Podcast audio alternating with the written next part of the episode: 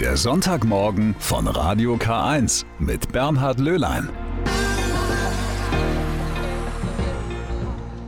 Ich grüße Sie. Das ist der Sonntagmorgen von Radio K1, dem Kirchenfunk im Bistum Eichstätt. Ganz herzlich begrüße ich auch die Urlaubsgäste, die in diesen Tagen ihre Ferien bei uns in der Region verbringen. Einige Bundesländer haben ja schon Ferien. Wir in Bayern müssen ja noch ein bisschen Geduld haben. Aber eines haben wir alle gemeinsam. Die Hitze jetzt, die macht uns schon ein bisschen zu schaffen. Abkühlung tut er gut und die findet man in kalten Kirchengemäuern. Warum es im Sommer in Kirchen kühl bleibt, darüber informieren wir Sie gleich. Urlaubszeit, da nehmen sich viele Zeit, ganz in Ruhe in eine Kirche zu gehen. Zum Beispiel, um sich die Architektur anzuschauen oder auch um im Gebet innezuhalten. Und manch einer bleibt ein bisschen länger sitzen, weil es in Kirchen im Sommer meistens kühler ist als draußen. Wieso, weshalb, warum? erklärt der Kunsthistoriker Matthias Demel. Sabine Just hat mit ihm gesprochen. Es gibt ja verschiedene Aspekte. Entweder geht man aus Glaubensgründen in die Kirche oder man geht auch wegen kunsthistorischen Gründen. Ich glaube im Urlaub eher aus historischen Gründen. Wenn die Kirche von außen schon irgendwie schön aussieht, dann kann man ja auch mal einen Blick reinwerfen. Ich gehe auf jeden Fall immer mal auch da rein, um, um zu schauen. Ich habe gemerkt, dass es da tatsächlich kühler ist in Italien oder Spanien und dann bleibe ich auch gerne mal in der Kirche sitzen. Bei vielen Urlaubern stehen Kirchen ganz oben auf der Das muss ich gesehen haben Liste. Denn da gibt's Architektur, Kunstwerke, Geschichte, Atmosphäre. Und an heißen Sommertagen kühlere Luft als draußen. Kommt aber auf die Kirche an, erklärt Kunsthistoriker Matthias Demel. Bei einer Kirche ist es wie bei jedem anderen Bauwerk auch, je nachdem, wie dick die Mauern, wie klein die Fenster sind äh, oder wie groß ist es in den Kirchen wärmer oder kälter. Das heißt, je geschlossener der Raum ist, je dicker das Mauerwerk, je tiefer der Bau in der Erde steckt, desto kühler ist es. Entscheidend ist also, wie viel Licht kommt durch die Fenster, wie viel Sonne fällt auf die Kirche. Dazu kommen natürlich noch andere Faktoren, die Anzahl der Besucher. Wenn man viele Besucher in der Kirche hat, dann wird es natürlich auch im Kirchenraum wärmer oder wenn viele Kerzen brennen. Eine kleine einsame Bergkapelle mit dicken Mauern und kleinen Fenstern ist also auf jeden Fall kühler als eine Kathedrale in der Großstadt. Natürlich kühlt es in den Städten auch weniger stark ab als auf dem Land. Das wird sich sicherlich dann auch in den Kirchen bemerkbar machen, ob sie auf dem freien Land stehen oder mitten in einer Großstadt. Und wo sind die Chancen auf kirchliche Abkühlung am größten? Also die besten Chancen haben Sie, wenn Sie in eine schöne alte romanische Kirche in die Krypta gehen. Da ist es äh, unter Garantie kühl. Die Krypta ist quasi der Keller einer Kirche. Da gibt's Heiligengräber und Reliquienscheine. Logisch, dass es da kalt ist. Für die meisten ist die Abkühlung in Kirchen aber eher ein netter Nebeneffekt und nicht der Hauptgrund, im Urlaub durch Gotteshäuser zu schlendern. Ich gehe gerne in Kirchen, weil ich es beeindruckend finde, für welchen Gedanken Menschen so viel Aufwand betrieben haben. Eigentlich nicht nur, weil sie kalt ist, sondern wenn ich schon in einem Ort bin, wo eine schöne Kirche ist, dann gucke ich mir die auch an an heißen Tagen eine Kirche aufsuchen. Das sorgt für Abkühlung, davon haben wir ja gerade gehört. Nun haben aber dreiste Diebe eine Kirche für ganz andere Zwecke aufgesucht und kurzerhand 30 Orgelpfeifen gestohlen. Passiert ist das Ganze in Batzhausen im Landkreis Neumarkt, mitten im Herzen der Diözese Eichstätt. Wie das passiert ist und was die Diebe überhaupt damit anfangen können, das wird mir jetzt Pfarrer Peter Gräf vom Pfarrverband Säubersdorf erzählen, zu dem auch Batzhausen gehört. Schönen guten Morgen, Herr Gräf. Ja, guten Morgen. Herr Gräf, was ist denn da genau passiert? Das alles fing ja schon mit einem Diebstahl bei Ihnen in Säubersdorf an. Ja, in der letzten Woche haben äh, Unbekannte an unserem Leichenhaus in Säubersdorf Kupferfallrohre abgeschraubt, also insgesamt sechs Meter. Und äh, wir fanden das ein bisschen kurios, weil die Kirche auch hilft, wenn man irgendwie Finanznot hat oder irgendwie Geld braucht. Wir helfen also in Notfällen. Und das war also letzte Woche der Beginn von solchen äh, Dingen, die mit Diebstahl zu tun haben. Mhm. Und was war dann das nächste? Ja, und am, am Sonntag hat mich ganz aufgeregt die Mesnerin angerufen und hat mir gesagt, dass es in der Wallfahrtskirche in Batzhausen einen Einbruch gab. Und die Mesnerin hat praktisch berichtet, dass diese Außentür aufgehebelt worden ist und das Gitter aufgehebelt worden ist und die Gittertür, die zum Orgelaufgang praktisch führt, aufgehebelt war. Also um mit der Orgel anzufangen, Da fehlen circa 30 Orgelpfeifen, die da gestohlen worden sind. Der Schaden ist halt größer als der Materialwert, den die Diebe da vielleicht im Auge hatten. Genau, die Beute wird insgesamt auf rund 24.000 Euro beziffert und der Sachschaden auf rund 40.000. Aber Herr Greff, warum haben die Diebe ausgerechnet Orgelpfeifen geklaut? Das weiß ich nicht. Das weiß ich nicht. Es könnte, könnte sein, dass die auf das Rohmaterial das abgesehen haben, dass es Zinn oder dass die das irgendwie einschmelzen. Also ich kann mir nicht vorstellen, dass es ein Orgelliebhaber war, der sich da Orgelpfeifen geklaut hat. Ja, und es sind ja nicht nur diese Orgelpfeifen. Die Diebe haben in Bad Zausen noch etwas anderes mitgehen lassen. Genau. Hinten am Hochaltar da wurde praktisch der Tabernakel aufgebrochen und 16 Kerzenleuchter mitgenommen. Waren die sehr wertvoll? So ist es halt, wenn man, wenn man etwas immer wieder sieht, dann macht man sich keine Gedanken, ob die jetzt vergoldet waren oder ob die aus Messing waren und so. Sie haben auf jeden Fall schön ausgesehen. Und wenn sie dann weg sind, dann muss man mit dem Archiv sprechen, man muss Bilder suchen und dann wird einem eigentlich bewusst, was man da für Werte stehen hatte. Also ich, ich denke mal, dass das Messing, massive Messingleuchter waren, die, die stammen so von in, aus dem Zeitraum zwischen 1890 und 1920. Was sagt denn jetzt die Polizei dazu? Geht die davon aus, dass es dieselben Täter waren? Ja, das ist auf jeden Fall, glaube ich, sehr, sehr schlüssig die müssen sich jetzt ein neues Brecheisen kaufen, denn das haben sie in der Kirche vergessen. Also die Polizei hat das dann als Beweismittel gesichert und da wird jetzt äh, DNA-Spuren sichergestellt. Und welche Konsequenzen ziehen Sie jetzt, Herr Greff, in Ihrem Pfarrverband daraus? Man hört ja immer wieder von Einbrüchen in Kirchen. Genau, also als erstes ähm, habe ich mal alle ähm, Kirchenstiftungen, also alle Kirchorte informiert, dass man eben erhöhte Wachsamkeit walten lässt wenn irgendwie auf so einem Dorf äh, Leute da sind, die, die man nicht kennt, dass man da ein bisschen drauf schaut. Ich wurde dann gleich gefragt, ja, sollen wir jetzt die Kirchen zusperren? Habe ich gesagt, nein, bitte nicht, weil unsere Kirchen ja doch Orte sind, wo man zur Ruhe kommt, wo man beten kann, dass wir die auf jeden Fall offen lassen, die Kirchen, um da die Willkommenskultur äh, aufrechtzuerhalten und eben den Leuten zu ermöglichen, da den Gottesraum zu besuchen und zu beten und dass das alltägliche Leben dadurch nicht gestört wird. Und ich denke mal, das Risiko, dass da solche Leute immer wieder einbrechen, da kann man nichts dagegen machen. Ja, dann wünsche ich Ihnen und der Gemeinde alles Gute und hoffentlich passiert das nicht wieder. Vielen Dank für das Gespräch. Dankeschön, alles Gute. Pfarrer Peter Greff war das. In seiner Gemeinde in Säubersdorf wurde eingebrochen. Unter anderem wurden 30 Orgelpfeifen gestohlen. Das Gespräch hatten wir vor der Sendung aufgezeichnet.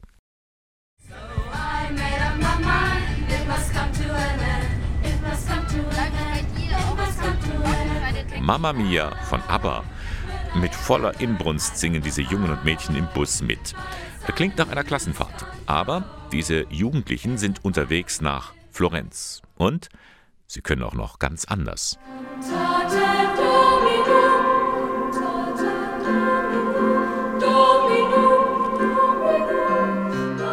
Jugendkantorei am Eichstätter Dom. Sie ist gerade unterwegs zu einer Konzertreise.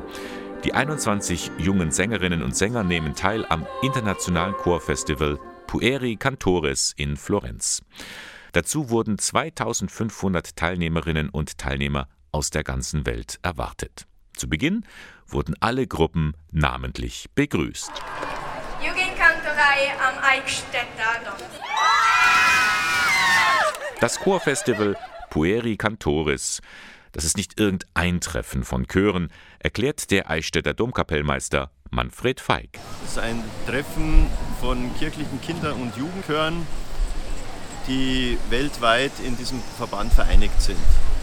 Und die Länder, es geht von Korea über Schweiz, Polen, Deutschland, natürlich Deutschland sind immer sehr viele Chöre, Italien natürlich, so klar. Und schon öfters mit dabei die Jugendkantorei am Eichstätter Dom.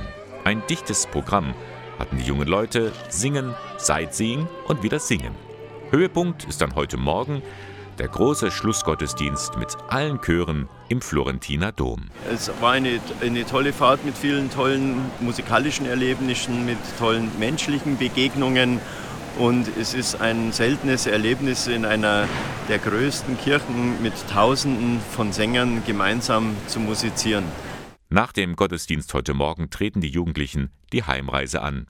In Erinnerung bleiben unvergessliche Momente, auch für die zehnjährige Annika. Die Stadt anzuschauen, unter anderem, weil es schon sehr schön hier die Innenstadt mit den alten Häusern und so. Und halt das Singen mit so vielen Leuten. Es ist einfach cool.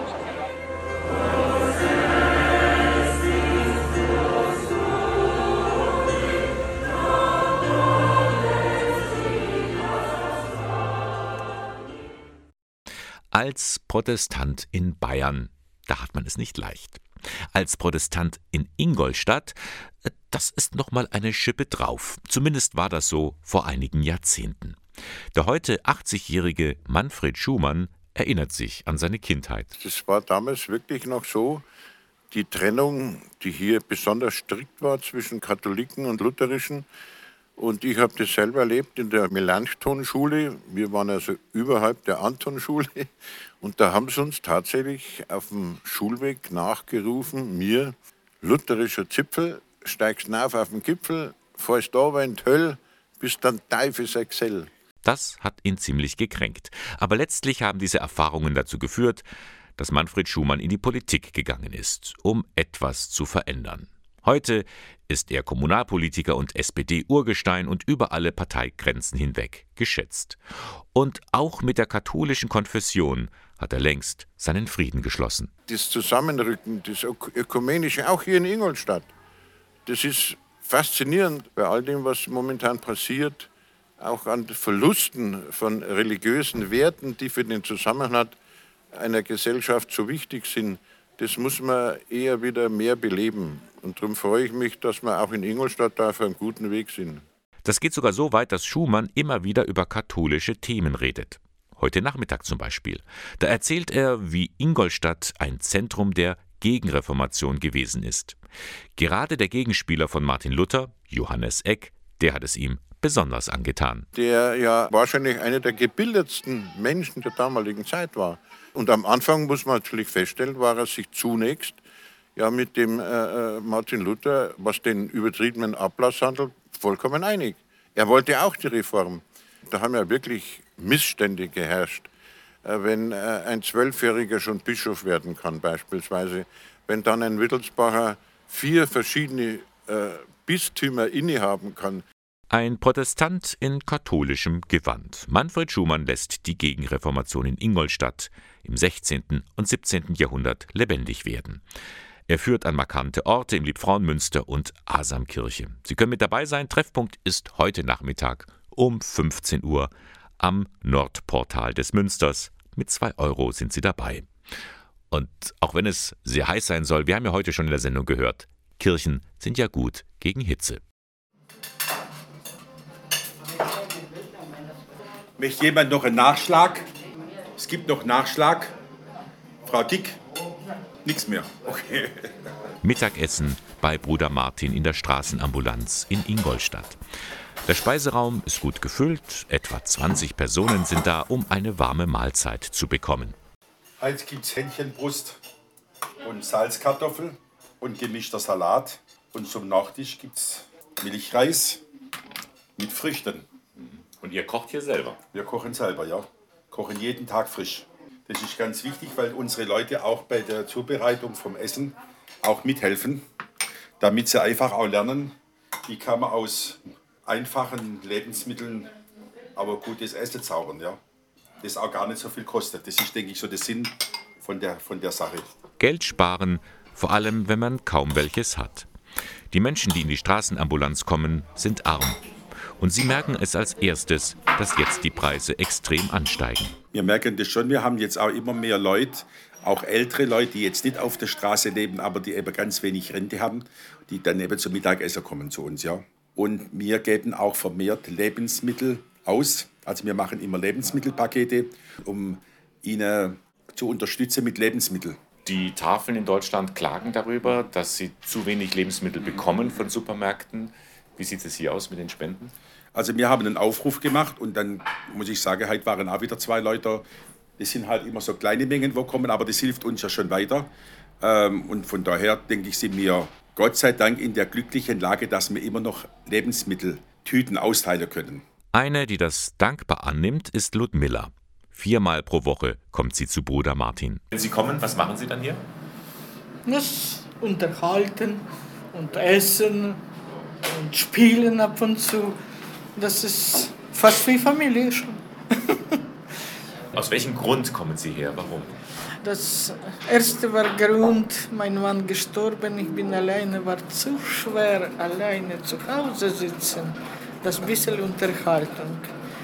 Und jetzt mit diesen Preisen, Essen auch ist wichtig. Merken Sie, dass die Preise angezogen haben? Ja, freilich. Und fast jede Woche.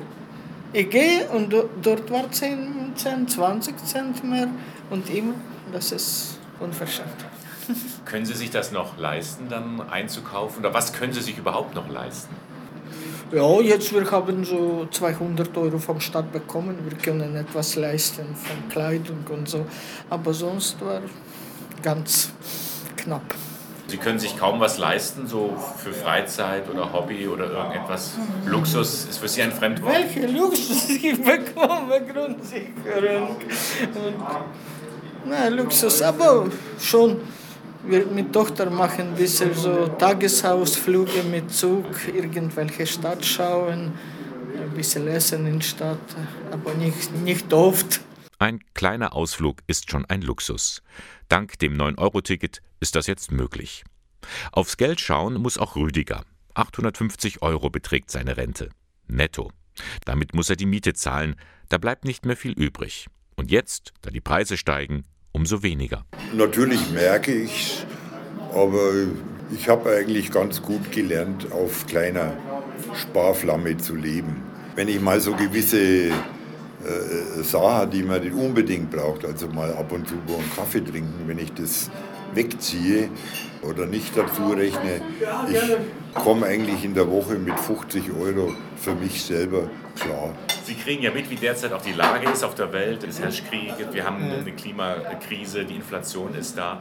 Machen Sie sich Sorgen um die Zukunft? Eigentlich weniger um mich als um andere. Also ich halte mich psychisch für sehr robust. Ich meine, wenn es mir mal wirklich von der Laune her schlecht geht, dann denke ich an die Menschen, denen es noch schlechter geht auf dem Planeten. Momentan gerade das in der Ukraine und so weiter. Ich kann hier in der Donau sitzen und Wildgänse füttern und die müssen um ihr Leben bangen. Also da kann man eigentlich schon froh sein, dass man nicht in der Situation ist. Dankbar sein für das, was man hat. Dieses Gefühl vermitteln Bruder Martin und sein Team in der Straßenambulanz. Egal wie weit die Preise noch steigen werden, ganz gleich wie das mit dem Gas weitergehen wird, Bruder Martin blickt zuversichtlich in die Zukunft. Wir warten halt, was auf uns zukommt. Wir sind hier sparsam mit allem sowieso die ganzen Jahre und ich denke, wir werden schon irgendwie über diesen Winter kommen. Ich denke, wir werden es auch warm haben. Wir werden irgendwas wird mir einfallen lassen, wenn wir, wenn wir nicht mehr heizen können, wird mir irgendwas einfallen. Ich denke, äh, unsere Leute brauchen bei uns jetzt in der Einrichtung jetzt nicht äh, Angst haben, dass wir hier plötzlich nichts mehr machen. Ein Jahr ist sie jetzt her, die Flutkatastrophe im Ahrtal. Sie hat uns einmal mehr ganz deutlich vor Augen gehalten, die Klimakrise, sie ist längst da. Es ist höchste Zeit, wir müssen handeln. Solche Worte hören wir tagtäglich aus dem Mund von Politikern. Endlich Sonnenenergie vorantreiben, Windkraftanlagen errichten, weiter nach alternativen Energiequellen suchen. Das ist gut und richtig. Wenn man aber die weltweite Klimakrise in den Griff bekommen möchte, braucht es noch etwas anderes. Klimagerechtigkeit.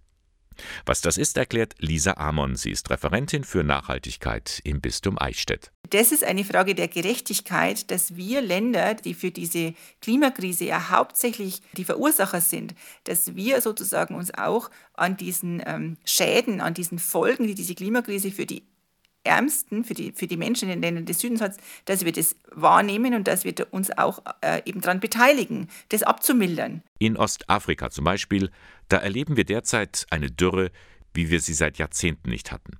Und diese Dürre ist eine Folge der Klimakrise. Auf die Verantwortung der westlichen Länder macht nun das ökumenische Netzwerk Klimagerechtigkeit aufmerksam. Es hat eine Petition gestartet mit dem Titel Klimazusagen einhalten für einen gerechten Umgang mit der weltweiten Klimakrise. Drei Forderungen werden da gestellt. Einmal geht es um eine deutlichere Anstrengung aller Vertragspartner des Pariser Klimaabkommens. Äh, dann ist die zweite Forderung beschrieben, Umsetzung des 100 Milliarden Versprechens für die internationale Klimafinanzierung. Und drittens eine angemessene Unterstützung bei der Bewältigung von Schäden und Verlusten. Die Unterschriften sollen dann übergeben werden an die deutsche Delegation, die bei der Klimakonferenz im Herbst in Ägypten dabei sein wird. Erstaunlich bei dieser Petition, die Forderungen beinhalten eigentlich gar nichts Neues. Ganz genau. Also man möchte eigentlich nur das, was bereits beschlossen worden ist, zum Teil auch schon 2009 beschlossen worden ist, 2015 war die Pariser Klimakonferenz, das halt sehr zögerlich äh, und sehr halbherzig umgesetzt wird von der Politik. Und deswegen brauchen die politisch Verantwortlichen, glaube ich, diese Erinnerung, äh, sich an diese Zusagen äh, zu halten. Und es ist eben höchste Zeit auch, wie, wie die aktuellen Krisen und die aktuellen Meldungen wie zeigen. Erinnert euch an eure eigenen Worte. Das sagt das ökumenische Netzwerk Klimagerechtigkeit. Übrigens zu diesem Bündnis kirchlicher Institutionen gehört auch das Bistum Eichstätt. Es gibt äh, andere Bistümer, da sind einzelne Abteilungen Mitglied. Aber bei uns hat Bischof Hanke das wirklich über die Ordinariatskonferenz äh, besprechen lassen. Und äh, dort wurde der Beschluss gefasst, dass die ganze Diözese Eichstätt Mitglied ist, weil wir eben auch die Anliegen, die dieses Netzwerk vorantreiben will, als Bistum unterstützen wollen. Das heißt also, bis zu jeder kleinen Pfarrgemeinde, bis zu jeder Kindertagesstätte in kirchlicher Trägerschaft, ja, jeder Einzelne ist eingeladen, diese Petition zu unterschreiben. Jede Stimme zählt. Also das ist für uns, die wir oft so ähm, machtlos ähm, vor diesen großen Krisen stehen. Was kann ich tun? Kommt es auf mich wirklich an? Ja, es kommt wirklich auf jeden an, jetzt hier bei dieser Petition mit der Unterschrift, aber natürlich auch im konkreten Handeln. Ähm, was man eben auch zu Hause jetzt, ich meine, das Thema Energiesparen, Ressourcenverbrauch einschränken, Lebensstil äh, überdenken, das ist ja jetzt sogar täglich im Radio zu hören umsetzen, anfangen. Äh, um das geht es jetzt. Sagt Lisa Amon, Referentin für Nachhaltigkeit im Bistum Eichstätt. Auch Sie können diese Petition unterschreiben. Alle Infos dazu finden Sie im Internet unter Kirchen für Klimagerechtigkeit.de. Nun dauert er schon fast fünf Monate, der Krieg in der Ukraine. Seitdem kommen immer mehr Flüchtlinge zu uns. Auch die 39-jährige Dina Umin. In Kiew hatte sie als Bankkauffrau gearbeitet. Anfang März, wenige Tage nach dem Beginn des Angriffs Russlands auf die Ukraine, flüchtete sie nach Eichstätt. Und hier hat sie schnell Fuß gefasst. Mit Hilfe der Flüchtlings- und Integrationsberatung der Caritas fand sie schnell ein Zimmer in einem Studentenwohnheim und Zugang zu einem Sprachkurs auf hohem Niveau. Dank ihrer guten Sprachkenntnisse kann sie nun anderen aus ihrer Heimat helfen. In Ingolstadt im Christoph Scheiner Gymnasium bin ich im Willkommensklasse beschäftigt. Dort sind die Kinder aus der Ukraine. Äh, ich helfe übersetzen, auch Deutsch üben. Und hier äh, bei Caritas, ähm, ich äh, helfe Formulare ausfüllen, auch übersetzen. Ab und zu besuche ich Bank mit äh, äh, Klienten oder Arzt. Viele brauchen äh, Unterstützung für Übersetzung. Damit sich ukrainische Flüchtlinge in Eichstätt gegenseitig helfen können, hat sie eine Chatgruppe ins Leben gerufen. Dort können sie sich unter anderem darüber austauschen, wo es Möbel gibt oder wo welche Behörden zu finden sind. Dina Umin tut es gut, anderen zu helfen. Ich fühle mich hier ganz gut, weil ich äh, hier äh, Verwandten habe und äh, kann auch arbeiten, habe Tätigkeit. Das ist ganz wichtig für mich und kann auch ukrainische Leute unterstützen, dass äh, äh, ich ein Gefühl habe, dass ich bin wirklich so, wo muss ich momentan sein. Und nun geht es sogar noch einen Schritt weiter. In Kürze soll sie bei der Flüchtlings- und Integrationsberatung einen Minijob bekommen, sagt Dore Mamou, Mitarbeiter in der Caritas-Kreisstelle in Eichstätt. Das ist ein Projekt. Äh, die Stelle wird finanziert äh, von äh, Spenden des Benefizkonzerts, des Orchesters, der Polizeigewerkschaft. Und wir hoffen, dass das so schnell wie möglich geht damit wir Frau Umin bei uns im Team gewinnen. weil sie hilft uns sehr äh, in der Beratung. Es läuft also gut für Dina Umin. Sie hat in der Fremde eine neue Heimat gefunden. Erstmal. Sie könnte hier sogar in ihrem alten Beruf als Bankkauffrau arbeiten. Äh, ja, das, äh, das ist möglich für mich. Ich habe schon Anerkennung für meine Ausbildung gemacht. Äh, und, aber momentan habe ich mich noch nicht bewerben, weil ganz wichtig für mich ist, für meine Leute aus der Ukraine helfen. Ja, es ist Sommer, es ist schön draußen, genau das richtige Wetter für ein Open-Air-Kinoerlebnis. In vielen Städten der Region werden ja in den nächsten Wochen solche Freiluft-Kino-Veranstaltungen angeboten. Auch in Eichstätt, und zwar in der kommenden Woche, Donnerstag, Freitag, Samstag. Da bietet die Medienzentrale der Diözese Eichstätt drei Filme an, wirklich aktuelle Kinohits zum Schmunzeln, zum Nachdenken, zum Mitfiebern. Den Auftakt der Filmreihe macht am Donnerstag die französische Komödie Monsieur Claude und sein großes Fest. Unsere Schwiegersöhne, sie treten einem überall auf die Füße. Du wolltest doch, dass sie in unserer Nähe wohnen. Mag ja sein, aber jetzt reicht. Dann am Freitag, 22. Juli, da folgt der Film Vier Wände für zwei. Erzählt wird die Geschichte von zwei Frauen, die unterschiedlicher nicht sein könnten. Mit der einzigen Einschränkung, dass die Immobilie erst dann vollständig in den Besitz der Käuferin übergeht, wenn der Tod der Verkäuferin eintritt. Meine Wenigkeit. Du kaufst eine Wohnung, um darauf zu warten, dass die Eigentümerin stirbt? Ist daran etwas falsch? Nicht das Warten, es sich zu wünschen. Zum dritten Filmabend der ersten Staffel am Samstag, da laden besonders Einrichtungen der Behindertenhilfe ein. Zu sehen ist der Film Glück auf einer Skala von 1 bis 10. Ein Film mit berührenden Momenten und federleichter Lebensfreude. Er handelt von der ungewöhnlichen Freundschaft eines Bestattungsunternehmers mit einem Behinderten.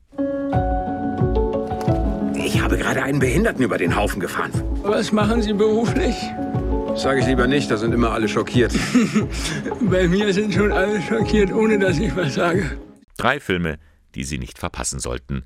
21. bis 23. Juli. Die erste Staffel, es folgt dann noch eine Woche darauf die zweite beim Open Air Kino in Eichstätt. Ja, jetzt müssen wir nur noch die Sache mit dem Ort klären und dazu muss ich mal kurz das Studio verlassen. Kleinen Augenblick. Ein paar Schritte raus aus dem Studio ins Freie und hier im Garten, Ludpolstraße 2, wird in der nächsten Woche also dieses Open Air Kino gezeigt. Thomas Henke, Leiter der AV Medienzentrale. Wo sind wir denn hier genau? Wir sind im wunderbaren Ambiente des Gartens der ehemaligen Dompropstei und wir haben da eine große Kinoleinwand und werden am Donnerstag, Freitag und Samstag hier verschiedene Spielfilme zeigen. Der Garten der Dompropstei, da kommt man so ohne weiteres gar nicht rein. Das ist eigentlich schade, das ist nämlich ein wunderschönes Gelände. Ja, es ist natürlich ein Bürogebäude, das bischöfliche Ordinariat. Und das bedeutet schon immer einen gewissen Aufwand, das auch herzurichten. Der ist eigentlich öffentlich nicht zugänglich. Deswegen ist es auch ganz attraktiv, wenn wir hier gelegentlich mal die eine oder andere Veranstaltung machen. Genau, und diese Veranstaltung Open Air Kino lohnt sich aus mehreren Gründen. Die Zusammenstellung dieser Filme, was verbindet die miteinander? Ja, Open Air, wir werden jetzt nicht die allerschwierigsten Filme zeigen. Open Air setzt immer so auch eine gewisse lockere Atmosphäre voraus, aber es gibt auf keinen Fall Schenkelklopfer oder Klamauk, sondern es sind auch Filme, die äh, immer auch einen tieferen Sinn haben. Ja, und wenn man jetzt mehr wissen möchte über die Filme, über den Ort, wo das Ganze stattfindet, wie man die Karten rankommt, da gibt es eine eigene Internetseite www.bistu-eichstätt.de Medienzentrale. Alle Infos für das Open Air Kino in der kommenden Woche Donnerstag, Freitag und Samstag. Eine unglaubliche Geschichte soll sich vor 800 Jahren in Köln zugetragen haben. Ein Kreuzzug von Kindern. Auf Geheiß eines Kinderpropheten sollen sie sich im Jahre 1212 zu Tausenden auf den Weg gemacht haben. Nach Jerusalem. Ein mittelalterlicher Mythos. Oder gab es den Kinderkreuzzug möglicherweise doch? Tja, diese Frage stellt sich das ZDF in einer zweiteiligen Dokumentation am kommenden Samstag im Abendprogramm. Die Kinderkreuzzüge. Was ist dran an dieser unglaublichen Geschichte? Was ist damals im Mittelalter tatsächlich passiert? Was geben die Fakten her? Und das ist gar nicht so leicht zu beantworten, meint Bernhard Schmidt. Er ist Professor für mittlere und neuere Kirchengeschichte an der Katholischen Universität in Eichstätt. Wir haben schon eine ganze Menge Quellen, die uns davon berichten, aber wenn wir die mal übereinander legen, dann stellen wir fest, die sind so unterschiedlich gestrickt, dass wir nur an ganz wenige Punkte kommen, äh, von denen wir sagen können, ja, das, das ist wohl wirklich passiert. Dann schauen wir uns mal diese Quellen etwas genauer an. Also Anfang des 13. Jahrhunderts. Da sollen in Frankreich und in Deutschland zwei Jungs aufgetreten sein, Sie rufen zu einem Kreuzzug auf ins Heilige Land. Mit friedlichen Mitteln wollen sie die einst christlichen Städten zurückgewinnen. Scharen von Kindern und Jugendlichen schließen sich ihnen an. Im Heiligen Land aber kommen sie nie an. In Italien verliert sich ihre Spur, manche sollen als Sklaven verkauft worden sein. Was es daran war? Nun, eines gilt als gesichert. Es waren nicht nur Kinder und Jugendliche sondern dass es Teilnehmer aus allen gesellschaftlichen Schichten und aus allen Altersgruppen waren, die da teilgenommen haben, unter dem Oberbegriff sozusagen Kinder.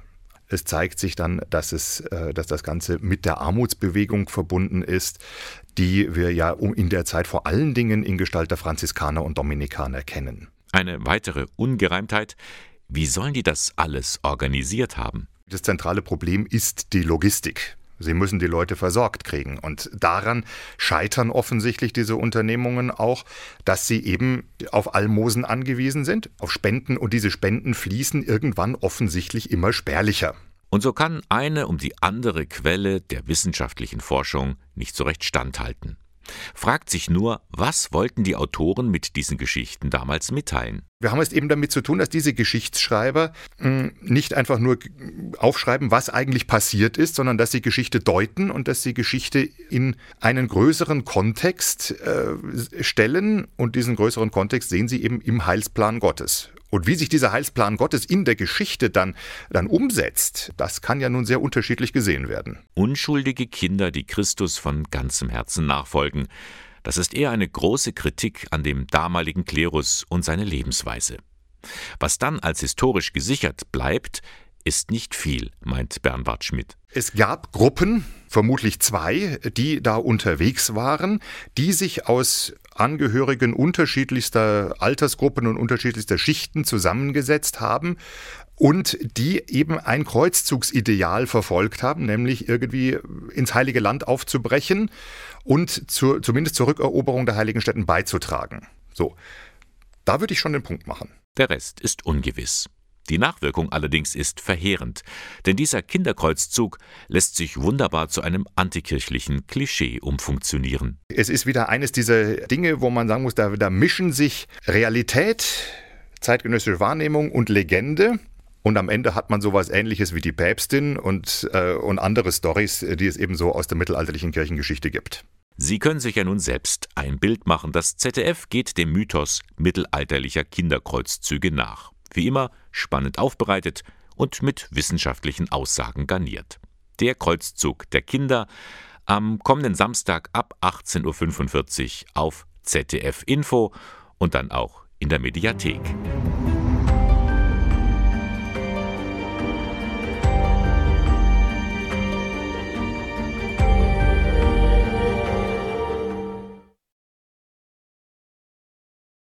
Einen Pokal gewinnen, das möchte jeder Sportler gerne einmal. Oder bei den Olympischen Spielen eine Medaille gewinnen. Sie hätte es sicher geschafft, Gretel Bergmann, 1936. Doch obwohl sie zu den damals besten deutschen Hochspringerinnen gehörte, wurde sie vom NS-Regime nicht für die Olympischen Sommerspiele in Berlin nominiert. Der Grund? Gretel Bergmann war Jüdin. Nun hat eine Schule, die ihren Namen trägt, einen Preis bekommen, den Etzraim-Pokal der Gesellschaft für christlich-jüdische Zusammenarbeit in Franken. Er fördert Projekte gegen Antisemitismus und für Toleranz und Dialog. So wie an der Gretel Bergmann Grundschule in Nürnberg-Langwasser. Dort ist jetzt eine Projektwoche rund um die Namensgeberin der Schule entstanden. Annika Teiper-Groh war dabei. Mit Schwung den Kasten hinauf, die Biegung im Rücken trainieren. Mit diesen Übungen tasten sich die Schülerinnen und Schüler in Nürnberg-Langwasser an den Hochsprung heran. Die Sportart steht normalerweise nicht auf dem Stundenplan in der Grundschule, doch diese Woche gehört sie auf jeden Fall dazu. Die Namensgeberin der Schule ist Gretel Bergmann, eine jüdische Hochspringerin. Unter dem Motto Applaus für Gretel Bergmann, Schule für Toleranz und Menschenrechte, stehen sie und ihr Leben im Mittelpunkt der Projektwoche. Das Ziel der Projektwoche ist vor allem auch das Miteinander der Schulfamilie zu stärken, sich mit der Namenspatronin unserer Schule zu identifizieren, sie näher kennenzulernen, ihre Geschichte mit der eigenen Geschichte zu verknüpfen und auch jüdisches äh, Brauchtum, äh, den jüdischen Glauben, Feste und Traditionen mal in den Blick zu nehmen. In der 3C lernen die Kinder gerade viel über die Sportlerin. Sie wurde trotz herausragender Leistungen aufgrund ihrer jüdischen Herkunft nicht für Olympia 1936 nominiert. Ihre Familie wurde bedroht, hat aber überlebt. Mit Tablets und verschiedenen Medienformen wie Fotos und Videos erstellen sie Filme über Bergmanns Leben. So können sie selbst ganz frei aktiv werden und kommen der Namensgeberin ihrer Schule näher. Dass sie so spannend war, also so spannend ist die Geschichte und sie hat auch, ähm, weil sie so mutig ist. Also wir haben gelernt, dass zum Beispiel man nicht mobbt und so, weil andere sagen, Sport und so ist öde und daraus lernen wir halt, wir drei, dass es Spaß macht, Sport zu machen und so. Eigentlich finde ich es toll, weil so kann man sich auch an sie erinnern, wie, was sie für eine tolle Sportlerin war. Also ich finde es richtig toll, dass es auch Schulen gibt, die nach Menschen benannt sind. Es ist viel spannender als eine normale Schulstunde. Auch Kunst spielt eine wichtige Rolle bei der Vermittlung von Toleranz und Selbstwertgefühl. Künstlerin Birgit Osten begleitet die Schule schon länger. Mit ihr gestalten die Kinder bunte Hände in verschiedenen Techniken ob mit Fingerfarben, Buntstiften oder Papier. Am Ende bekommt Gretel Bergmann den Applaus, der ihr während der NS-Zeit verwehrt blieb, von den Schülerinnen und Schülern von heute. Zum einen ist der Bezug zum Projekt eben den Applaus posthum der Gretel Bergmann verleihen, aber wir verleihen den Applaus auch uns selbst, unserer Klasse. Wir halten zusammen, wir sind einzigartig und jedes Kind ist auch in sich äh, eine, äh, eine tolle Person und wir, der Ansatz des Projektes geht über Kreativität. Und dieser kreative Ansatz, der gerade auch für Kinder, die jetzt ähm, ja nicht unbedingt äh, in unserem Kulturkreis leben oder die jetzt gerade neu dazukommen, so toll, weil sie sich da ausdrücken können. Sie können mitmachen, ohne dass sie die Sprache verstehen. Die Kinder in Nürnberg-Langwasser und ihre Familien kommen aus zahlreichen Herkunftsländern. Vielfalt leben sie jeden Tag. Toleranz und ein Miteinander statt ein Gegeneinander. Das ist im Klassenzimmer wichtig und im späteren Leben. Gretel Bergmann ist in Nürnberg nicht nur die Namensgeberin einer Grundschule, sondern wird zum echten Vorbild. An einer Sache dranbleiben und nicht aufgeben. Das hat schon Gretel Bergmann getan. Bei diesem schönen Wetter, da geht man ja gerne mal in die Natur. Im Wald, auf den Fluren und Feldern, da begegnen wir dann ihnen. Feldkreuze oder Bildstöcke. Meistens gehen wir dann doch achtlos daran vorbei. Aber ein genauer Blick lohnt sich, sagt Agnes Meyer. Sie ist Referentin für Landpastoral im Bistum Eichstätt. Also Bildstöcke sind ja von Menschen gestellt, die ein bestimmtes Anliegen hatten, das aufzunehmen, zu sagen, Mensch, äh, was ist da passiert? Vielleicht eventuell sogar die Geschichte dazu zu erzählen, Anteil nehmen an den Menschen, unsere Denkmaler hernehmen und sagen, Mensch, einmal Gott wirklich danken äh, für die Schöpfung oder auch bitten an ihn richten, was halt gerade da ist. Das, was dieser Ort gerade aussagt, ins Gebet nehmen. Um solche Zeichen am Rand näher kennenzulernen, dazu lädt die katholische Landvolkbewegung im Bistum Eichstätt zu einer Radtour ein. Bildstockradeln nennt sich das. Sebastian Wacker vom Vorstand der KLB. Als Radfahrer fährt man ja viel durch die Natur und kommt an vielen Bildstöcken vorbei. Und da fährt man halt einfach vorbei. Und diesen haben wir aufgegriffen und sagen, wir halten halt bei einem oder dem anderen und betrachten den. Der kann ja Jahrhunderte schon alt sein oder auch ganz neu. Das ist eigentlich der, der Sinn und Zweck dieser Tour.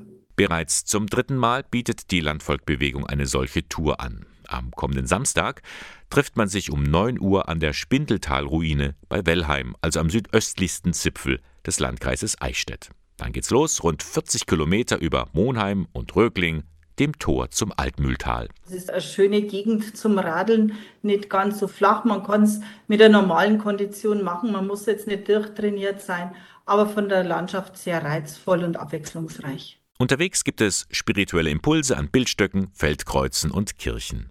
In Rögling feiert die Gruppe am Abend einen Gottesdienst, bevor sie zur Spindeltalruine zurückradelt.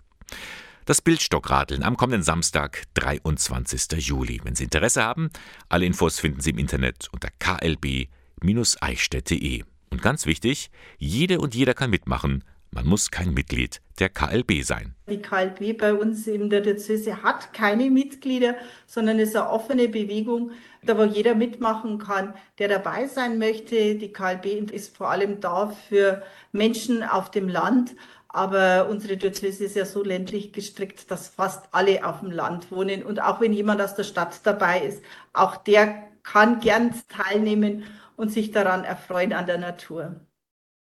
Und wir kommen so langsam zum Ende. Das war der Sonntagmorgen von Radio K1, drei Stunden Kirchenmagazin der Diözese Eichstätt. Da haben wir unter anderem auf die Straßenambulanz von Bruder Martin hingewiesen. Da merkt er es jetzt auch, er und seine Besucherinnen und Besucher, dass die Preise angestiegen sind. Wir merken das schon, wir haben jetzt auch immer mehr Leute, auch ältere Leute, die jetzt nicht auf der Straße leben, aber die eben ganz wenig Rente haben, die dann eben zum Mittagessen kommen zu uns, ja. Und wir geben auch vermehrt Lebensmittel aus. Also wir machen immer Lebensmittelpakete, um ihnen zu unterstützen mit Lebensmitteln. In der Sendung heute Morgen habe ich auch auf eine Unterschriftenaktion des ökumenischen Netzwerks Klimagerechtigkeit aufmerksam gemacht. Sie können auch bei dieser Petition unterschreiben. Es geht darum, dass die Verantwortlichen in westlichen Ländern endlich sehen, dass sie was tun müssen, damit die Länder des Südens nicht unter den Klimakatastrophen leiden. Und, so sagt Lisa Amon, Referentin für Nachhaltigkeit im Bistum Eichstätt, jeder kann da mitmachen. Jede Stimme zählt. Also das ist für uns, die wir oft so ähm, machtlos ähm, vor diesen großen Krisen stehen. Was kann ich tun? Kommt es auf mich wirklich an? Ja, es kommt wirklich auf jeden an, jetzt hier bei dieser Petition mit der Unterschrift, aber natürlich auch im konkreten Handeln. Ähm, was man eben auch zu Hause jetzt, ich meine, das Thema Energiesparen, Ressourcenverbrauch einschränken, Lebensstil äh, überdenken, das ist ja jetzt sogar täglich im Radio zu hören. Umsetzen, anfangen. Äh, um das geht es jetzt. Wie Sie die Petition unterschreiben können, das finden Sie im Internet unter Kirchen für Klimagerechtigkeit.de. Ja, und jetzt zur Stunde, da sind Sie ganz aufgeregt. Die 21 Jungen und Mädchen der Jugendkantorei am Eichstätter Dom. Sie nehmen nämlich teil beim Chorfestival Pueri Cantores in Florenz. Gerade ist der Abschlussgottesdienst und für Sophia war und ist das ein großes Ereignis. Also Pueri Cantores ist ein riesiges Chortreffen, wo sich Chöre aus aller Welt, äh, Chöre aus aller Welt zusammenkommen und zusammen singen. Ja, es gibt dann immer äh, gemeinsame Gottesdienste, einzelne Chöre machen dann auch Konzerte und man kann den anderen Chören zuhören und einfach ein bisschen das Gemeinschaftsgefühl von Chören aller Welt mitbekommen.